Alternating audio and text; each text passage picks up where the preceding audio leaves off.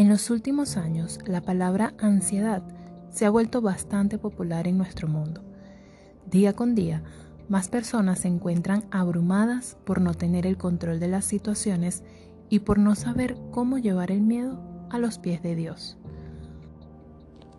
En nuestro podcast de hoy, la ansiedad comienza en nuestras cabezas. Un pensamiento, falsa información, un recuerdo o sobrepensar una situación pueden ser los responsables de causar un caos en nuestras cabezas.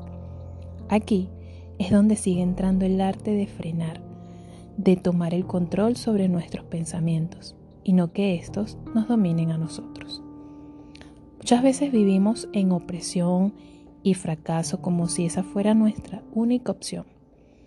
Esto sucede por no conocer las verdades de Dios y su carácter.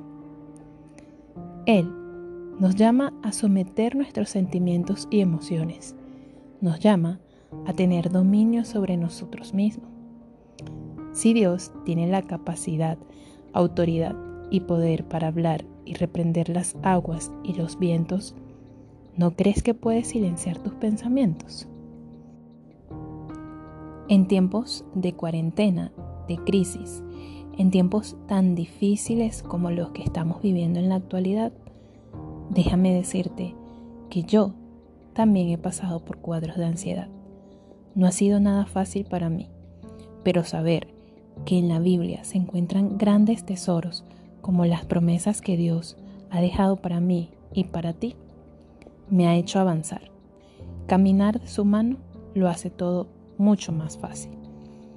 Y aunque ya no vivo bajo el dominio de la ansiedad, en diversas ocasiones llega a tocar mi puerta.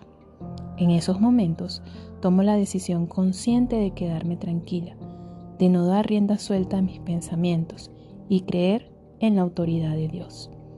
Me imagino dentro de una barca, acostada junto a Jesús, viéndolo fijamente a los ojos, con miedo, ansiedad, preguntas, pero llena de fe, que sé que no me va a abandonar y que está en su poder y alcance hablar con autoridad sobre lo que me abruma y llegar a esa paz.